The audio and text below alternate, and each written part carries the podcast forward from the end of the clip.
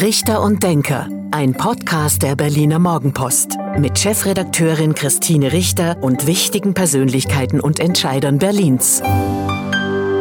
Hallo und guten Tag. Herzlich willkommen zum Podcast Richter und Denker der Berliner Morgenpost. Mein Name ist Christine Richter und heute denkt mit mir Carsten Homrichhausen, der Landesbranddirektor von Berlin. Einen schönen guten Morgen, Frau Richter. Salopp gesagt sind Sie der oberste Feuerwehrchef von Berlin. Wir freuen uns sehr, dass äh, wir hier sein dürfen. Wir sind hier in Mitte in der Voltairestraße bei Ihnen bei der Feuerwehr. Für unsere Zuhörerinnen und Zuhörer sage ich natürlich dazu, dass wir in den Corona-Zeiten Abstand halten, alle Hygieneregeln einhalten. Wir haben uns vorher ausgetauscht. Wir sind beide geimpft und sogar schon geboostert, getestet. Also wir sind auf der sicheren Seite, aber es ist natürlich schöner, wenn wir miteinander in einem Raum reden können. Also vielen Dank, Herr Homrichhausen, dass wir hier sein dürfen. Gerne. In der letzten Podcast habe ich nicht mehr so oft über die Corona-Lage gesprochen, aber jetzt hat uns die Pandemie wieder voll im Griff. Deswegen erstmal, wie geht es Ihnen, wie geht es der Feuerwehr?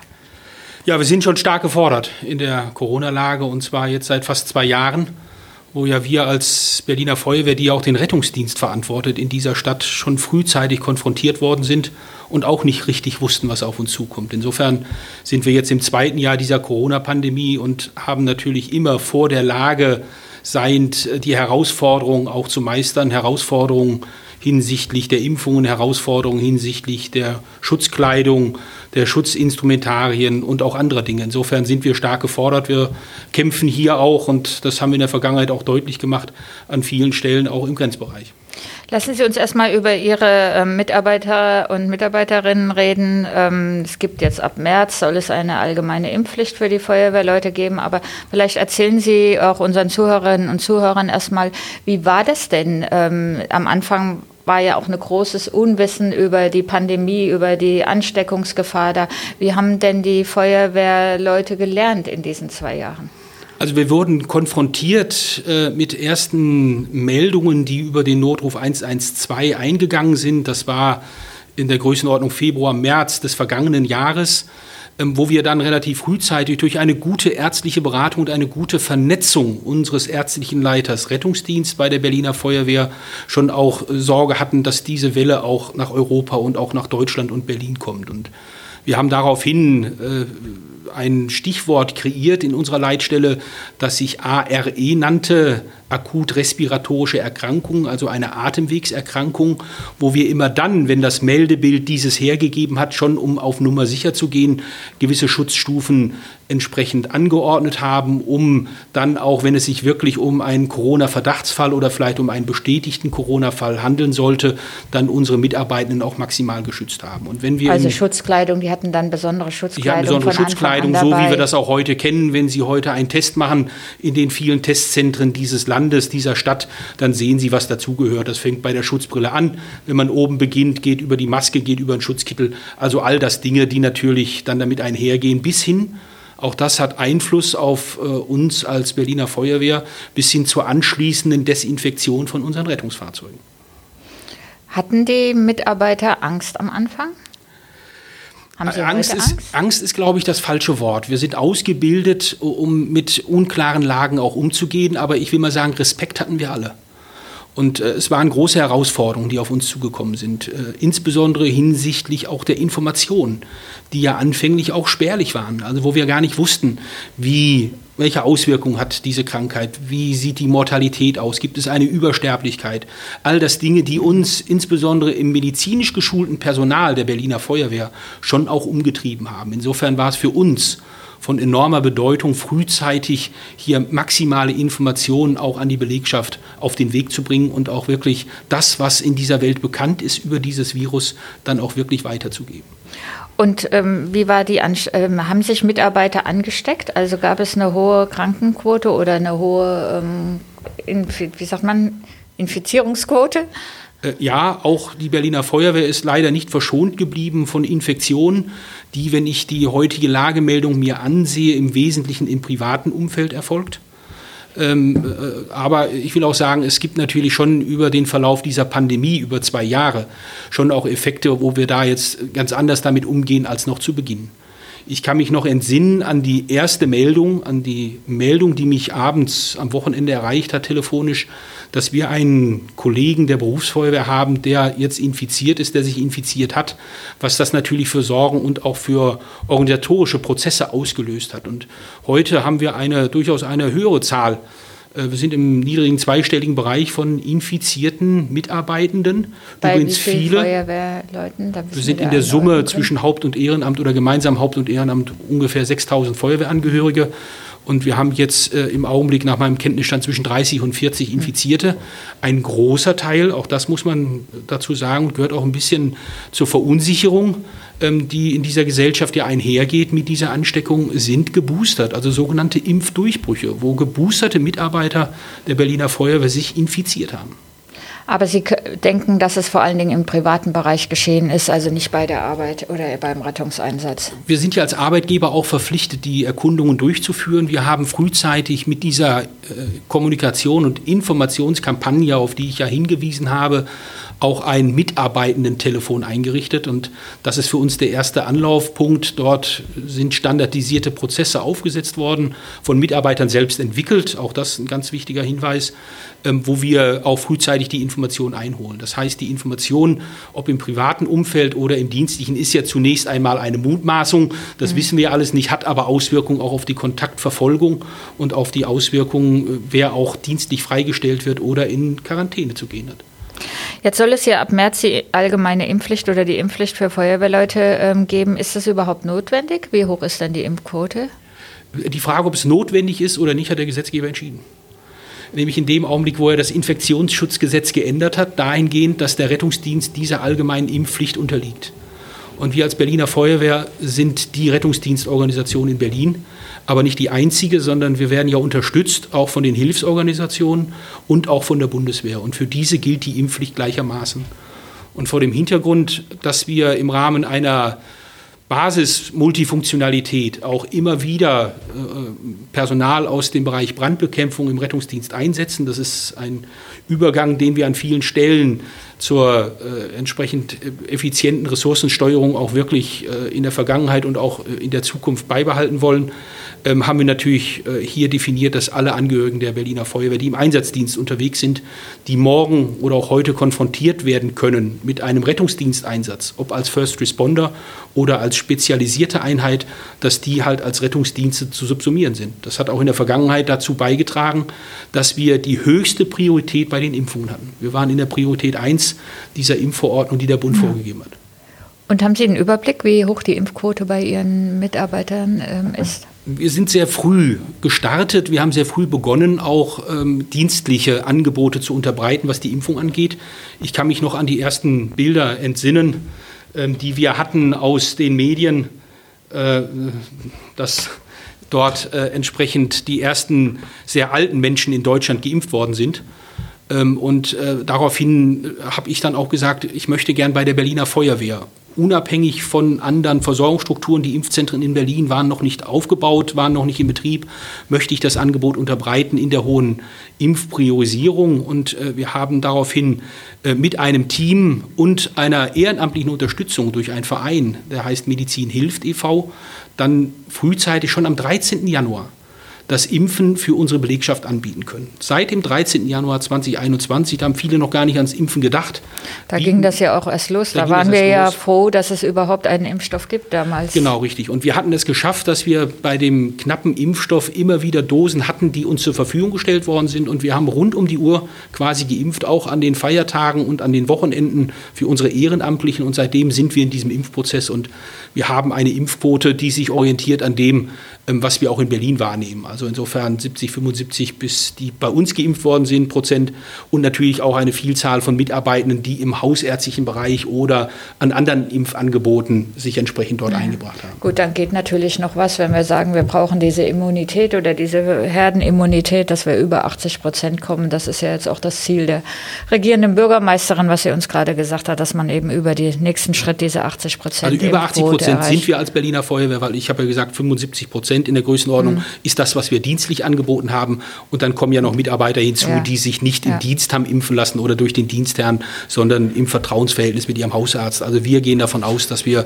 deutlich über 80 Prozent auch sind. Jetzt ist die Sorge vor der Omikron-Variante sehr groß, auch gerade vor der rasanten Ausbreitung. Und es ähm, besteht die Sorge, dass dann die kritische Infrastruktur ähm, betroffen wird. Also dass auch viele Feuerwehrmitarbeiter oder Mitarbeiterinnen dann ausfallen und man das ähm, ja nicht mehr gewährleisten kann, was ähm, gewährleistet werden muss. Wie schätzen Sie das ein? Also in der Tat haben wir ganz normal auch Ausfälle, wie jeder andere Arbeitgeber auch.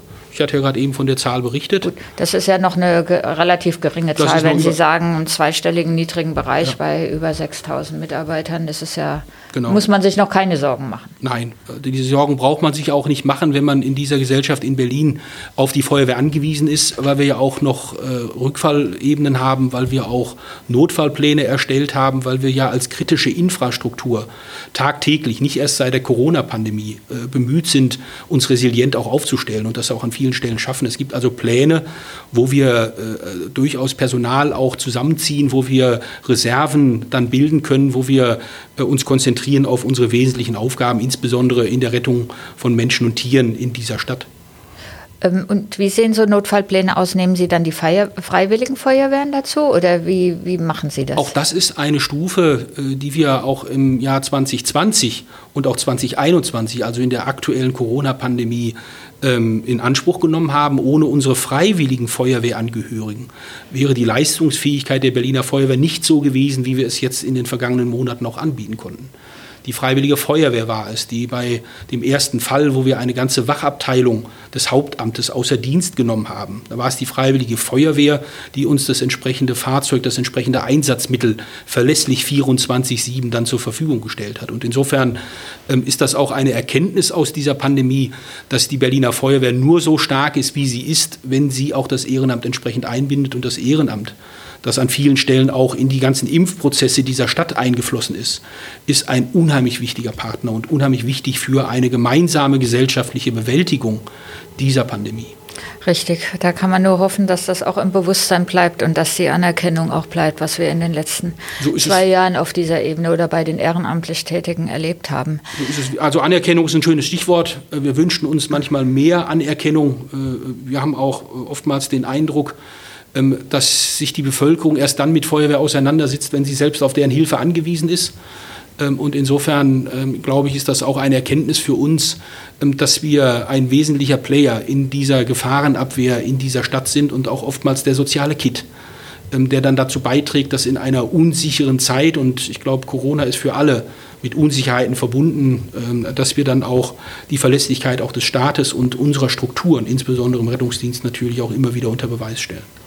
Bevor wir über die allgemeine Lage der Berliner Feuerwehr und auch über Personal oder sonstige Sachen, die Sie so erleben, noch reden, lassen Sie uns noch einmal auf Silvester gucken. Wir ja. sind kurz vor Silvester. Ähm, die Politik hat ähm, sogenannte Verbotszonen ähm, erlassen, 56 insgesamt. Und ähm, es wird aber auch Ihre Aufgabe sein, wahrscheinlich werden Sie da auch ähm, im Einsatz, ähm, oder was heißt wahrscheinlich sicher im Einsatz sein. Wie, Sie, wie blicken Sie auf das Silvester dieses Jahr?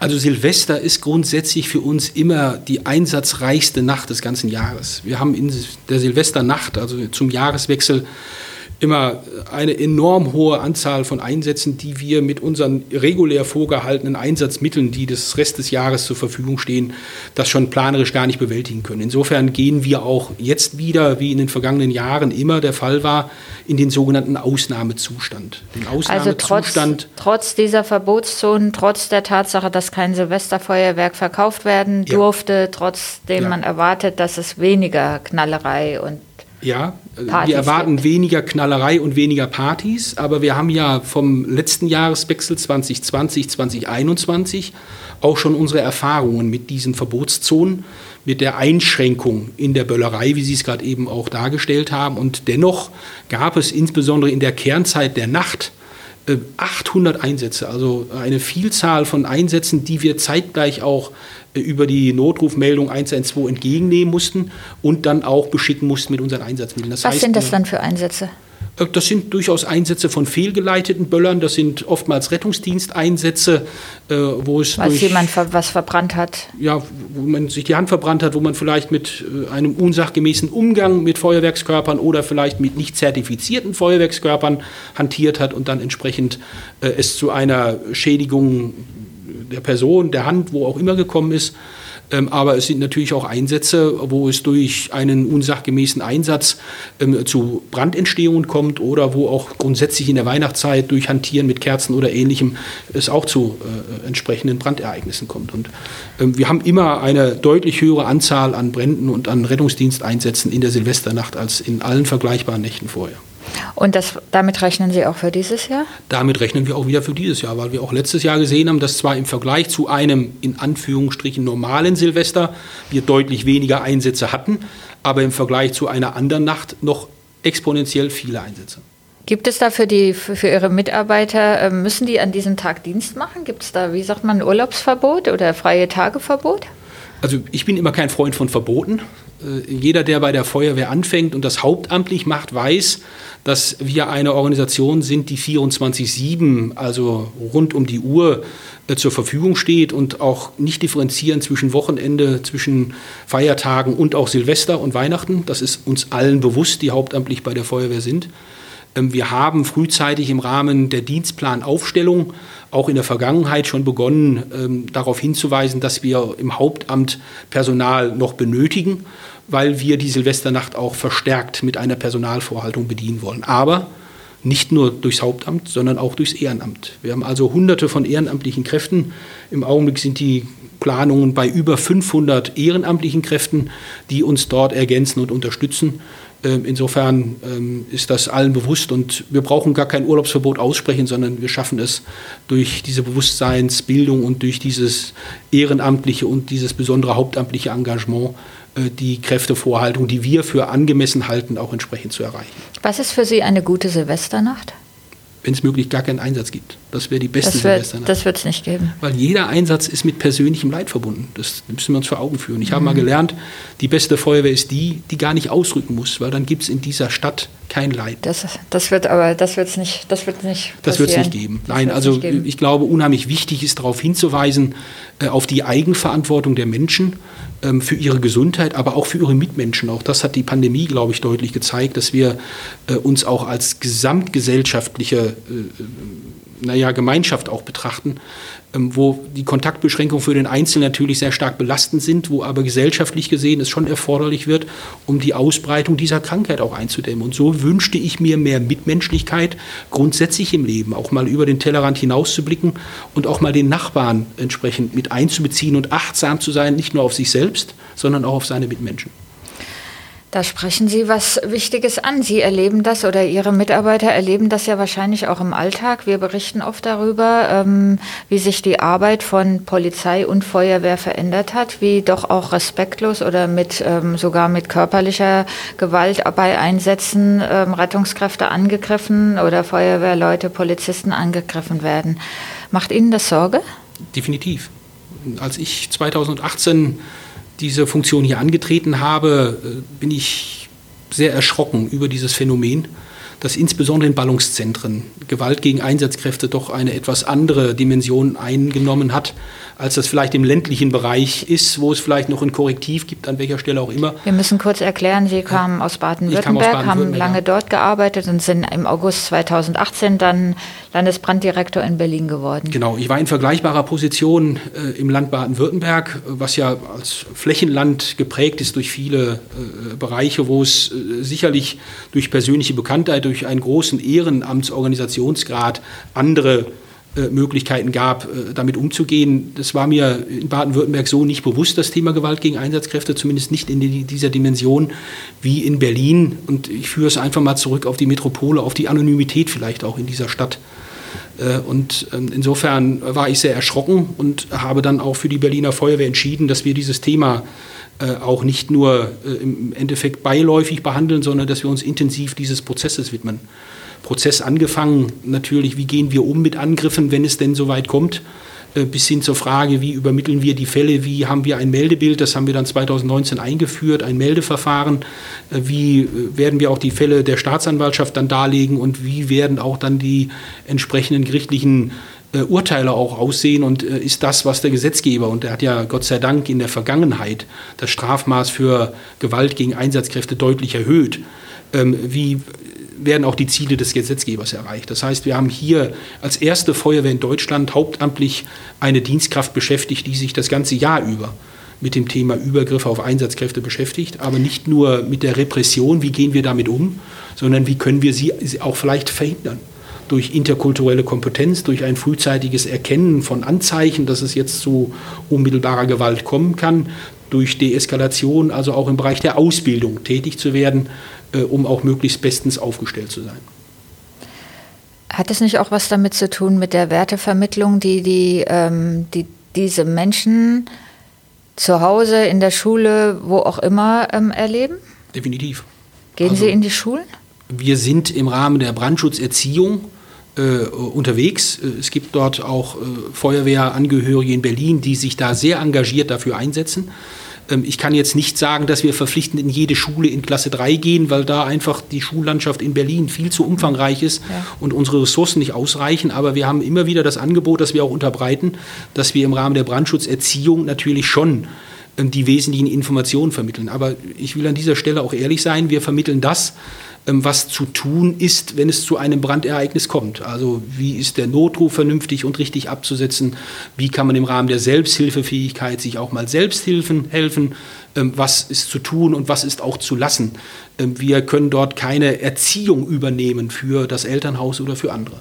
Ja, weil das, was Sie angesprochen haben, auch den Unterschied jetzt, sagen wir mal, dem ländlichen Raum, ob das Baden-Württemberg oder ein anderes Bundesland ist und der Metropole, das erleben wir ja selbst auch. Also wir, wir erschrecken, wir als Berliner Morgenpost erschrecken ja auch, wenn wir über diese Respektlosigkeit oder die Angriffe berichten. Und man fragt sich dann schon, wie kann das sein, weil man das in der eigenen Jugend, also ich äh, habe das von meinen Eltern schon äh, mitbekommen, dass man respektvoll ähm, und natürlich erst recht beim Einsatz umgeht und man gar, kommt ja gar nicht auf die Idee, dass man da ähm, sich wehrt oder einen äh, Einsatz verhindern will.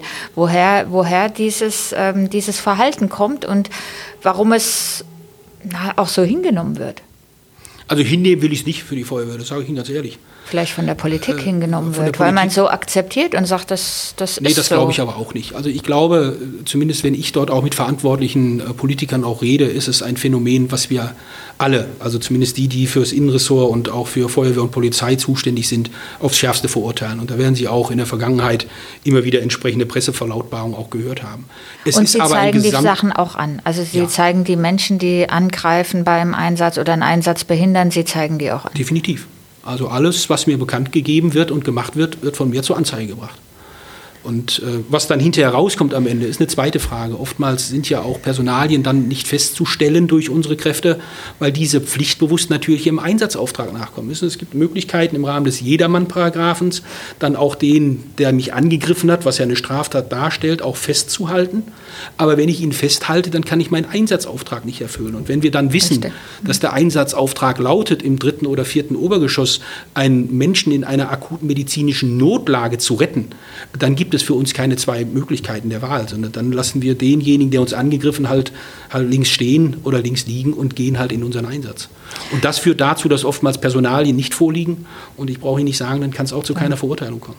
Ein Phänomen ist ja auch, dass der Rettungsdienst sehr viel häufiger gerufen wird, zunehmend gerufen wird, was bei Ihnen zu großen Problemen führt. Jetzt nicht, also bei Ihnen persönlich, sondern natürlich bei der Feuerwehr.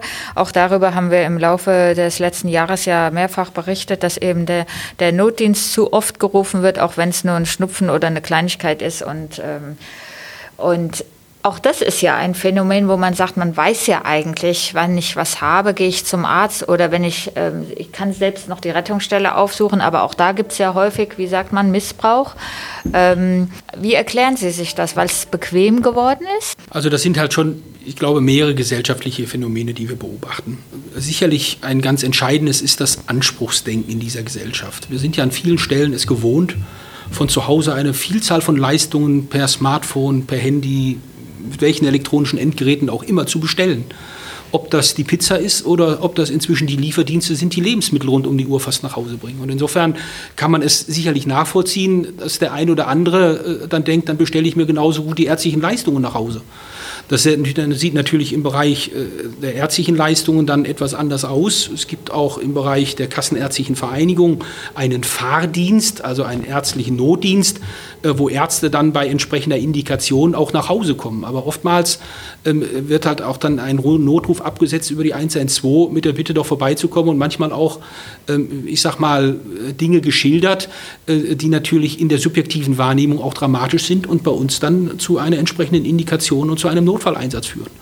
Und das zweite Phänomen, was wir beobachten, ist natürlich auch eine gewisse Unsicherheit bei den Menschen? Wie ist es jetzt was ganz enorm Schwieriges? Äh, ist diese Krankheit, sind diese Symptome die ersten Anzeichen einer lebensbedrohlichen Erkrankung, die in den nächsten zwei, drei Stunden womöglich das Leben beendet?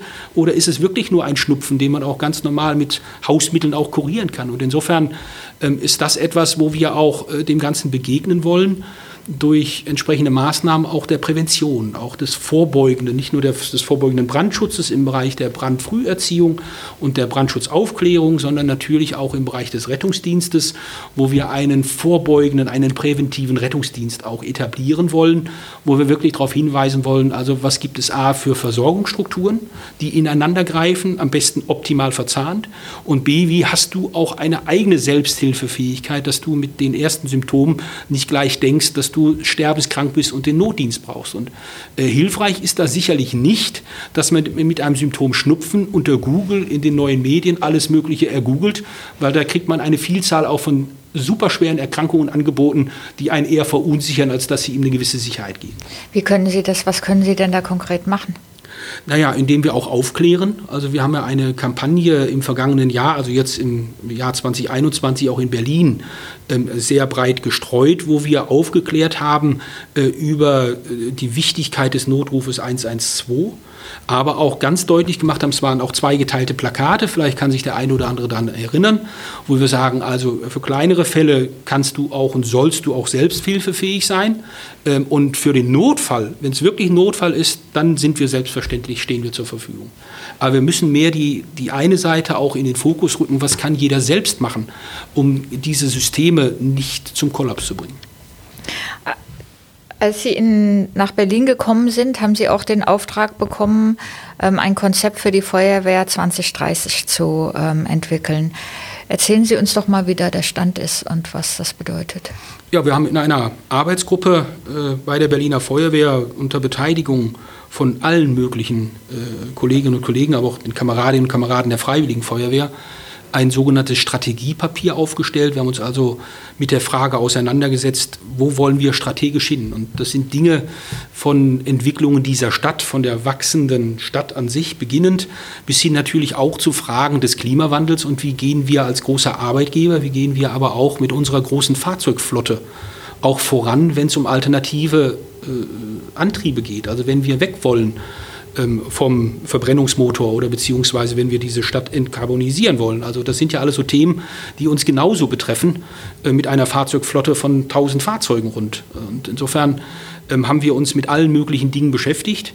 Natürlich schon auch im Wesentlichen mit den Dingen, wie können wir auch uns äh, vorbereiten und aufstellen, um auch 2030 leistungsfähig zu sein. Leistungsfähig auf der einen Seite, was wird abgefragt an Einsatzszenarien von uns? Da beobachten wir auch durch den Klimawandel Einsätze in der Vergangenheit, die sonst in Berlin keine Rolle gespielt haben. Wir hatten vor geraumer Zeit einen großen Waldbrand auch im Grunewald. Das war in der Vergangenheit kein Thema in Berlin. Also auch der Wandel im Einsatzszenario.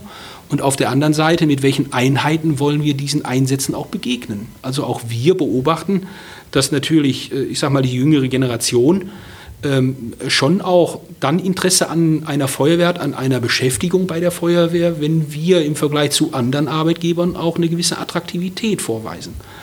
Und, und, die macht sich woran bemerkbar? Ja, die fängt bei der Bezahlung an. Da hat der Senat ja im Endeffekt äh, begonnen, den Durchschnitt der Bundesländer jetzt abzubilden durch die Erhöhungen bei den Besoldungsgruppen, ähm, hört aber auch dann äh, nicht auf, wenn es darum geht, auch junge Menschen aus dem Bundesgebiet nach Berlin zu locken. Berlin ist ja eine wachsende Stadt und auch wir sind darauf angewiesen, dass möglichst auch aus anderen Bereichen junge Menschen den Weg nach Berlin finden und ein Interesse an der Feuerwehr haben, die oftmals daran scheitern, dass sie gar nicht wissen, wo sich hier ihre Wohnung finden. Und insofern, also insofern ist das Thema Ausbildungs-, also Wohnungen für Auszubildende. Genau, also etwa. auch das Thema haben wir strategisch beleuchtet. Wir haben auch schon konkrete äh, Projekte begonnen, äh, wo wir Wohnraum für die Beschäftigten der Berliner Feuerwehr und dort in erster Priorität natürlich für die Auszubildenden haben wollen, deren Portemonnaie ja aufgrund der Tatsache, dass sie sich in der Ausbildung befinden, natürlich nicht so leistungsfähig ist, vielleicht wie das von mir an der Stelle. Weiteres Thema, Konzept 2030. Sie sagten es gerade, Umstellung der Fahrzeugflotte. Wie weit sind Sie da oder wie gehen da Ihre Pläne? Äh, auch da sind wir äh, schon auf einem sehr guten Weg. Wir haben gemeinsam mit einem Anbieter äh, des doch sehr knappen und sehr engen Marktes an Feuerwehrfahrzeugen, Sie können nicht irgendwo in ein Autohaus gehen und sich ein Feuerwehrfahrzeug dort einfach aussuchen und gleich mitnehmen. Das ist oftmals Und gleich noch ein. E-Auto, ein E-Auto, was E-Auto. dann einsetzbar ist. Genau, insofern haben wir unseren starken Forschungsbereich, den wir haben, schon vor Jahren angetriggert. Also die Berliner Feuerwehr ist die Feuerwehr in Deutschland, die stark in die Forschung involviert ist. Und wir haben vor Jahren in diesem Bereich ähm, eine, ein, ein Konzept quasi entwickelt über den Elektroantrieb von Löschfahrzeugen und konnten einen Aufbauer finden, der mit uns diese Forschungsstudie umgesetzt hat in die Realität. Wir haben seit letztem Jahr ähm, haben wir ein elektrisch betriebenes Löschfahrzeug bei uns im Probebetrieb, was auch äh, grundsätzlich äh, ganz normal eingebunden ist, wie jedes andere Fahrzeug auch, was jetzt aber dann wechselt an, an, an unterschiedliche Standorte, äh, um möglichst einen breiten Erfahrungsschatz in der Belegschaft auch entsprechend aufbauen zu können. Und die Rückmeldungen sind sehr, sehr positiv. Und wir haben vor, und äh, da sieht auch der aktuelle Koalitionsvertrag vor, dass wir unterstützt werden bei der Umstellung auf alternative Antriebe. Ich bin aber ehrlich, ähm, ich glaube nicht, dass wir bei dieser Elektromobilität, die wir mit dem ELRF abgebildet haben, schon am Ende der Fahnenstange sind. Ähm, Ich glaube, wir können auch noch mehr Technologien entwickeln äh, für Fahrzeuge der Feuerwehr. Ob das Wasserstoff- und Brennstoffzelle ist, ob das vielleicht auch andere Antriebe sind, wie wir es aus dem Bereich der, der Schiffe auch kennen. Also insofern glaube ich, sind wir an einem sehr spannenden historischen Zeitpunkt angekommen, sich mit der Thematik auseinanderzusetzen. Haben Sie sich Zielvorgaben gesetzt, wie viel Prozent der Feuerwehrflotte bis zum Jahr 2030 auf E-Antrieb oder anderen alternativen Antrieb, Sie sagten Wasserstoff gerade, ähm, umgestellt sein sollen? Also eine solche Zielzahl haben wir jetzt nicht definiert. Ich kann Ihnen nur sagen, wir haben immer stets die resilienten Strukturen im Blick. Und äh, insofern äh, kann ich Ihnen sagen, dass ich es nicht anstrebe, 100 Prozent äh, entsprechend vorzuhalten, was dieses Fahrzeug des ELRFs angeht, sondern dass ich einen Mix haben möchte aus den unterschiedlichsten Antriebsarten, weil wenn es dann doch mal zu einem Ausfall kommt, aus welchen Gründen auch immer, ob das die Versorgungsinfrastruktur ist oder ähnliches, dann möchte ich noch Fahrzeuge haben, die einsatzbereit sind. Insofern ist das immer ein, eine breite Streuung, ist immer das, was wir als Feuerwehr grundsätzlich im Blick haben. Deswegen auch vor dem Hintergrund der Resilienz einfach nochmal die Absicherung auch in diesem elektrisch betriebenen Löschfahrzeug, was nur über Batterien im Antrieb auch gespeist wird, auch in den ganzen Aggregaten.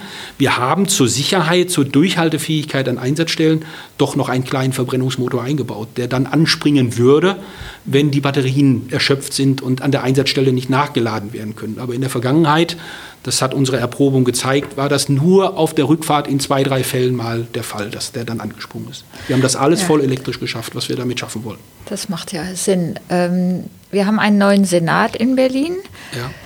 der auch versprochen hat, die innere Sicherheit zu stärken und auch mehr Personal ähm, einzustellen oder zu finanzieren.